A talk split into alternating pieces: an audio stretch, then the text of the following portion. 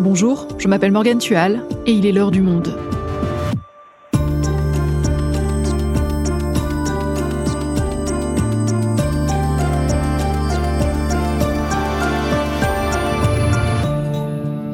Aujourd'hui, on s'intéresse à la finance verte et plus précisément aux fonds verts, ces fonds qui permettent d'investir dans des entreprises favorisant la transition énergétique tout en s'assurant de bons revenus. Enfin, ça, c'est ce qui est promis sur le papier, car la réalité est un peu moins verte. Explication avec Adrien Sénéca, journaliste au pôle enquête des décodeurs, qui a participé à une enquête internationale sur le sujet. Finance verte, la grande tromperie, un épisode d'Adèle Ponticelli, réalisation Amandine Robillard.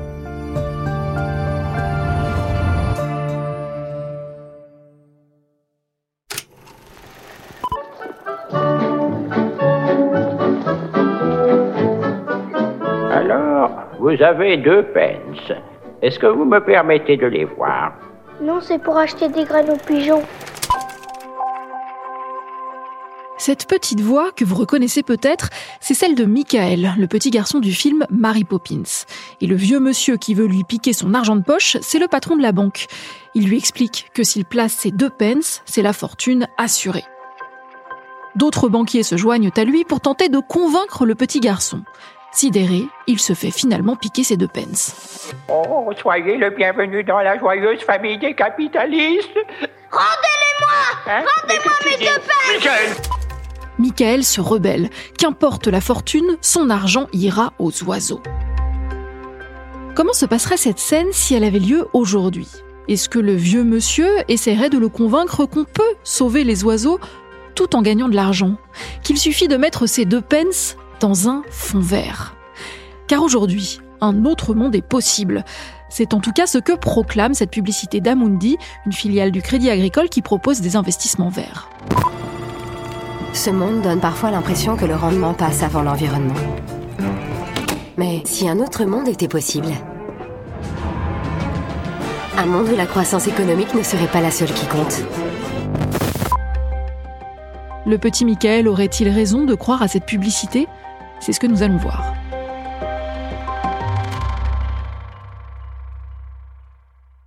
Adrien, tu as mené une vaste enquête, tu as épluché tous les fonds verts disponibles en France, ils se comptent par centaines, un travail colossal. Alors, tu l'as pas fait tout seul, ce travail. Il s'agit d'une enquête européenne menée avec deux plateformes d'investigation, Investico et Follow the Money, ainsi que plusieurs médias. Qu'est-ce que vous avez découvert? Eh bien, en fait, principalement que la finance euh, verte, elle est encore loin d'être tout à fait verte. Le monde de la finance est censé être en train de faire sa transition euh, environnementale et ça passe par la création de placements plus verts, euh, ce qui permet en fait dans l'idée d'investir dans des entreprises plus écologiques. Mais ce dont on se rend compte, c'est qu'en fait, c'est moins concluant que prévu. C'est-à-dire que même dans les meilleurs des meilleurs, les premiers de la classe, entre guillemets, les fonds qui revendiquent le meilleur niveau de durabilité et qui disent prendre en compte les accords de Paris, vouloir euh, contribuer à la baisse des émissions de gaz à effet de serre, eh ben, il y a quand même le pire du pire, c'est-à-dire les entreprises les plus fortement émettrices de CO2, et surtout parmi ces entreprises, c'est ce qui en fait font assez peu d'efforts pour améliorer les choses. Alors tu vas nous raconter tout ça plus en détail, mais d'abord on va revenir aux bases parce que le sujet est un peu technique. Déjà, peux-tu m'expliquer ce qu'est un fonds vert? Par exemple, est-ce que si j'ouvre un compte épargne vert ou un livret développement durable et solidaire, ou si je choisis une banque verte, c'est de la finance verte? Alors non, en fait, il faut faire la différence entre deux choses. D'un côté, il y a euh, les comptes épargne et euh, les livrets, c'est-à-dire par exemple dans le cas du livret euh, développement durable et solidaire, vous mettez votre argent dessus, mais vous pouvez le retirer à tout moment. Il reste en fait dans votre main. Alors que la différence qu'on peut faire avec les placements, les fonds d'investissement, c'est que vous confiez votre argent à un gestionnaire d'actifs qui lui va ensuite faire le choix d'aller l'investir dans ce qu'on appelle des actifs, principalement des entreprises, et avec pour objectif un de réaliser des bénéfices et puis deux de prendre en compte certains critères, dans le cas des fonds verts, les critères environnementaux. Ça peut paraître un peu obscur comme ça, mais en fait, euh, on est très nombreux à avoir euh, de l'argent dans ce type de fonds. Ça peut par exemple être quand vous investissez dans un contrat euh, d'assurance vie et que vous voyez des mentions comme SICAV. Et puis ça peut aussi être par exemple par l'épargne salariale ou parce que vous avez une discussion avec votre banquier qui vous a conseillé d'investir dans tel ou tel fonds. Donc pour les fonds verts, il y a des critères environnementaux. Comment on les reconnaît? Est-ce qu'il y a des labels? Alors nous, on s'est intéressé dans le cadre de cette enquête à un type très spécifique de fonds qui euh, sont les fonds euh, article 9, en fait, qui ont pour objectif l'investissement euh, durable au sens de la réglementation européenne. Je ne vais pas entrer dans les détails trop techniques, mais en fait, l'Union européenne, elle a mis en place des critères pour euh, aider les investisseurs à y voir plus clair et obliger les banques à dévoiler un certain nombre d'informations sur leur placement. Donc c'est pas un label, mais ça le devient un petit peu parce que pour quand même mettre de l'ordre dans ce système-là, elle a mis tout un tas de critères d'exigence par rapport à certains types de fonds. Et donc ces fameux fonds article 9 qu'on peut appeler les fonds super verts, ils sont en théorie contraints d'investir uniquement ligne par ligne, actif par actif, entreprise par entreprise, dans des acteurs qui font attention à ne pas nuire à l'environnement. Quel type d'acteur, par exemple? Alors par exemple, on s'attend quand on va aller investir dans un fonds qui œuvre pour la transition environnementale à investir euh, dans euh, les énergies éoliennes, le photovoltaïque ou alors dans des entreprises euh, de transport ou autres mais qui ont fait des efforts pour baisser leurs émissions de CO2 et apporter des solutions au changement climatique, au réchauffement climatique. Et ça représente quoi en volume? Ce sont des fonds qui rassemblent beaucoup d'argent? Alors oui, euh, la, finance durable au sens large, elle s'est beaucoup développée euh, ces dernières années. En France, on parle de plus de 2000 milliards euh, d'actifs. En gros, c'est la moitié des investissements. Et dans ce gros ensemble de la finance durable, les fonds les plus exigeants, ceux qui nous ont intéressés, c'est en revanche encore aujourd'hui seulement 5% mais c'est quand même des centaines de milliards en France et en Europe. Et surtout, ça se développe très vite. Parce qu'évidemment, vu que c'est la catégorie la plus exigeante, c'est celle qui est la plus euh, intéressante à afficher aux yeux du consommateur. Tu dis que ça représente la moitié des investissements, c'est quand même énorme. Oui, parce que ce critère-là, on le voit, il est partout, dans toutes les, publicités, les communications euh, des banques. Et puis, euh, de plus en plus d'investisseurs, de particuliers se posent la question, finalement, où va mon argent? Est-ce que je suis pas en train d'investir, euh, entre guillemets, dans les entreprises qui détruisent la planète? Le problème, c'est qu'à partir du moment où les promesses se multiplient, encore faut-il voir ce qu'il y a derrière. Est-ce que vraiment, quand on me vend un fonds vert, j'investis pour sauver la planète? Et donc toi, tu t'es penché sur plus de 800 fonds qui investissent dans 16 000 entreprises. Qu'est-ce que tu as trouvé? Alors le verdict, il est sans appel, c'est qu'en fait à peu près la moitié de ces fonds investissent dans au moins un actif qu'on a défini comme non soutenable. Non soutenable, c'est-à-dire? Alors c'est tout le débat aujourd'hui et ça divise encore dans les milieux financiers. Néanmoins, on est parti d'une définition à minima qui consiste à dire que si une entreprise est vraiment en contradiction frontale avec les accords euh, climatiques, les objectifs climatiques euh, de Paris, on peut juger qu'elle est non soutenable en ce qui concerne les critères environnementaux. Sur cette base-là, on est allé regarder les entreprises du premier secteur émetteur de CO2 euh, et de gaz à effet de serre au niveau mondial qui est le secteur des énergies fossiles, donc pétrole, gaz et charbon, auquel on a rajouté l'aviation. On a utilisé différentes bases de données pour ce faire et on a essayé d'exclure les entreprises qui sont malgré tout sincères dans leur transition climatique et puis aussi ce qu'on appelle les green bonds, c'est-à-dire les investissements dans des projets qui, eux, visent euh, réellement à euh, être bons pour l'environnement. Est-ce que tu as un exemple à nous donner? Oui, l'un des plus parlants, c'est un des plus gros fonds européens qui est géré par BlackRock avec à peu près 6 milliards d'euros d'encours à l'intérieur, c'est-à-dire le total de l'argent investi dedans. BlackRock promet que cet argent ne sera pas investi dans les entreprises du charbon, de la production de gaz et de pétrole. Mais quand on regarde ce qu'il y a vraiment à l'intérieur, on voit que les trois premières entreprises qui ressortent, qui représentent à peu près 16% du total, c'est en fait des poids lourds du secteur des énergies fossiles. Donc elles ne sont pas vraiment vertes, mais plutôt en fait grises. Ces entreprises, ce sont l'énergéticien allemand RWE AG, qui est actif notamment dans le gaz et le charbon, l'américain Nextera Energy et l'italien NLSPA, qui sont des gaziers avec une part d'énergie renouvelable, mais dont la moitié ou deux tiers de la production euh, d'électricité reste encore assise sur les énergies fossiles. Et ces trois seules entreprises, elles représentent déjà à elles seules à peu près 16% de ce qui est investi par ce fonds. Mais alors, quels sont vos critères précis? C'est-à-dire que si certaines font des efforts, ça passe, et d'autres, si elles ne font pas assez d'efforts, ça ne passe pas. Elle est où la limite? Pour définir les entreprises soutenables sur le plan environnemental, on a utilisé le recensement d'une ONG allemande de protection de l'environnement qui s'appelle Urgewald, qui a l'avantage de ne pas signaler comme problématique des entreprises qui ont vraiment fait des efforts convaincants en matière de transition euh, environnementale. Par exemple, euh, en Espagne, il y a une entreprise qui s'appelle euh, Iberdrola qui a beau avoir une partie de sa production assise sur les énergies fossiles, n'est pas mentionnée dans la base de données d'Urgewald et donc n'est pas mise en cause dans notre enquête parce qu'elle a clairement fait des efforts de transition que l'ONG euh, a jugé soutenables. Alors évidemment, ce type de classification a toujours ses limites et on pourrait toujours discuter de pourquoi on va aller euh, inclure telle entreprise ou pas une autre, mais l'idée générale à retenir, c'est qu'il y a vraiment d'un côté des entreprises qui sont des entreprises du fossile et euh, qui ont encore une trajectoire euh, climatique qui n'est pas compatible avec les accords de Paris et bien au-delà, et vraiment extrêmement au-delà pour certaines, et de l'autre côté, certaines entreprises qui ont euh, fait des efforts qui sont jugés par des ONG, par des agences de notation extra-financières comme plutôt convaincants. Et donc c'est plutôt les premières qu'on est allé viser dans notre enquête. Et donc, tu nous as parlé de BlackRock. Comment ça se passe dans les autres fonds d'investissement? Alors dans beaucoup de cas, euh, c'est pareil. Cet exemple de BlackRock, il est parlant, mais c'est un cas parmi en fait des centaines d'autres.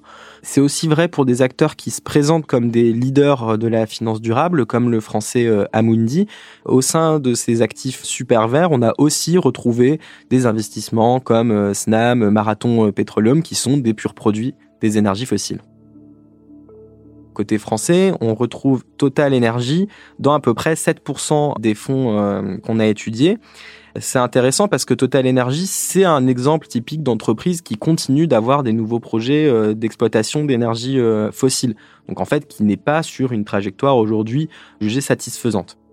Mais on pourrait aussi citer Shell, BP, Lukoil, ExxonMobil. En fait, on a trouvé à peu près la moitié des 20 plus gros émetteurs de CO2 à l'échelle mondiale dans ces fonds qui sont censés être, je le rappelle, super verts.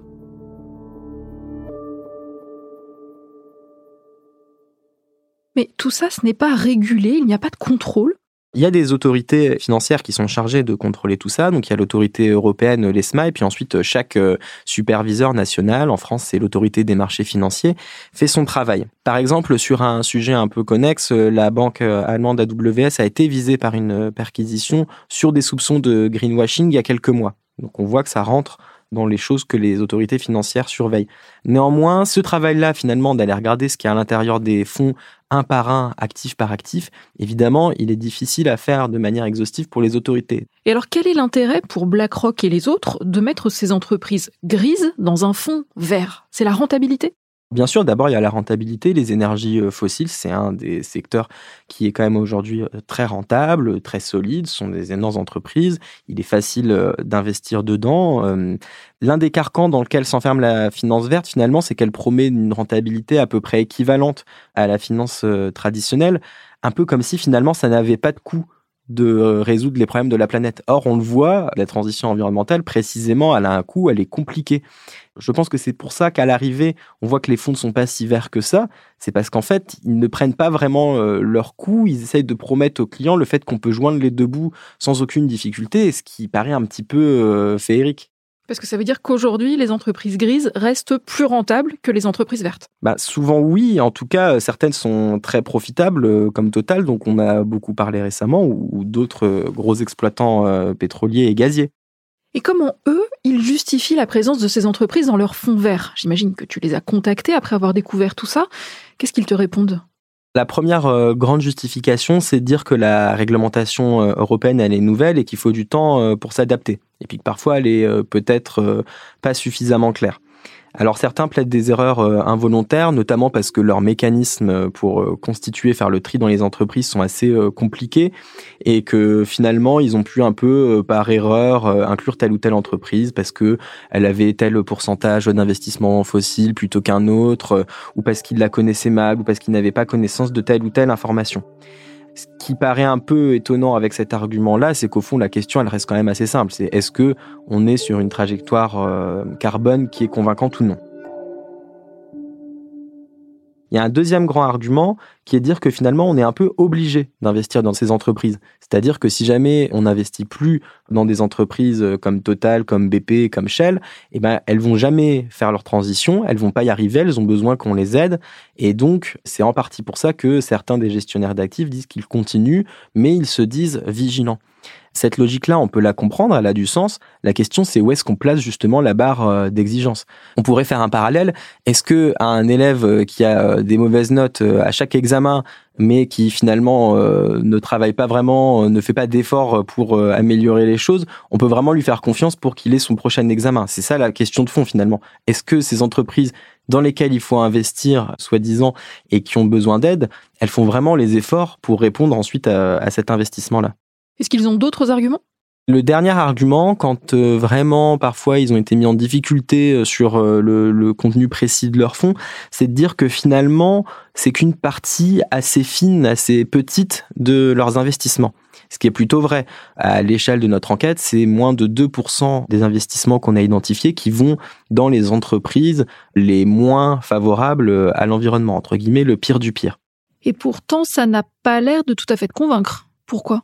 Ces 2%-là, ils posent plutôt des questions plus larges sur la manière dont les portefeuilles financiers euh, verts sont constitués. La question, est d'abord plutôt philosophique sur le contenu et la démarche de ces fonds. C'est est-ce qu'on peut vraiment lutter contre le changement euh, climatique en investissant dans les entreprises qui sont les plus grosses émettrices de CO2 à l'échelle mondiale et a fortiori qui n'ont pas vraiment pris des engagements contraignants pour résoudre cette équation? Donc au final, on parle de quoi? C'est de la publicité mensongère, du greenwashing? Oui, c'est un peu des deux. C'est-à-dire qu'en fait, euh, ça induit les clients en erreur. Parce que toutes les réponses que les banques nous font, finalement, au fond, on peut les entendre, mais est-ce qu'elles s'appliquent vraiment à la manière dont elles-mêmes, elles vendent, elles présentent leurs fonds? Et c'est vraiment cet alignement-là entre ce qui est promis et le contenu des fonds qui pose question. Est-ce qu'on peut vraiment faire croire à son client qu'on va respecter les accords de Paris si on a, comme c'est parfois le cas, des dizaines de grands pétroliers dans son fonds? Qui est d'autant plus dommage là-dedans, c'est qu'il y a quand même malgré tout euh, une grande partie des acteurs qui se distinguent des autres avec malgré tout des fonds qui ont l'air euh, mieux gérés et où en tout cas on trouve euh, moins, voire pas, d'actifs les plus problématiques. Et toute la difficulté, c'est ça, c'est qu'ils sont finalement noyés aux yeux des autres et que finalement à la fin ça décourage le consommateur finalement de ne plus vraiment savoir à qui se fier alors que c'était précisément l'objectif des réglementations d'aider tout le monde à y voir plus clair. Alors justement, pour finir, qu'est-ce qu'on peut faire, nous, à notre échelle? Comment peut-on savoir si on investit dans un fonds de cette catégorie qui, effectivement, respecte ces règles? Alors c'est très difficile parce qu'en fait, euh, encore une fois, c'était la nécessité de cette enquête. Il n'y a pas de base de données publique des contenus des fonds. Vous pouvez connaître le contenu d'un fonds euh, complet quand en fait vous en êtes déjà investisseur. Malgré tout, on peut trouver des informations avant d'investir. On peut notamment euh, regarder les documents contractuels. On peut un petit peu aller se renseigner sur telle ou telle banque les banques, par exemple, qui sont mises en cause euh, plus généralement sur leurs engagements climatiques, ne sont peut-être pas celles qui, à la fin, euh, seront les plus scrupuleuses pour aller euh, gérer leurs fonds, entre guillemets, verts. Malgré tout, il y a un label euh, qui est récent, qui est Greenfin, dont on n'est pas allé euh, ici explorer euh, tous les détails, mais qui semble assez efficace pour éliminer en tout cas la question qui nous a préoccupé dans le cadre de l'enquête, c'est-à-dire les, les, énergies fossiles. Pour le coup, les fonds labellisés Greenfin étaient plutôt majoritairement sans investissement dans le fossile, à quelques rares exceptions. Est-ce que tu penses que la situation peut s'améliorer? Malgré tout, il faut peut-être pas avoir l'air de dire non plus que tous les efforts euh, réglementaires sont vains et que tout ce qui a été fait depuis des années euh, ne fonctionne absolument pas. La réglementation dont on a parlé là, plus d'autres efforts qui sont en cours euh, au niveau européen, ont quand même du sens et c'est quelques pièces du puzzle qui commencent un petit peu à, à s'emboîter. Le problème, c'est qu'aujourd'hui, c'est dur de faire le tri et qu'il y a quand même besoin encore d'un sérieux effort de la part des régulateurs, de la part des autorités de contrôle et aussi de la part euh, des banques pour justement peut-être être plus sincères dans leurs engagements pour améliorer les choses. Merci Adrien. Merci Morgane.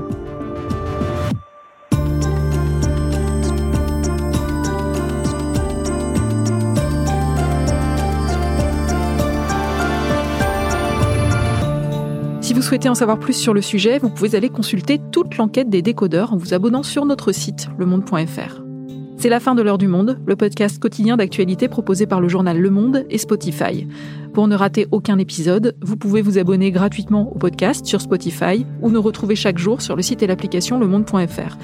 Si vous avez des remarques, des suggestions ou des critiques, n'hésitez pas à nous envoyer un email à l'heure du monde L'heure du monde est publiée tous les matins, du lundi au vendredi. On se retrouve donc très vite. À bientôt!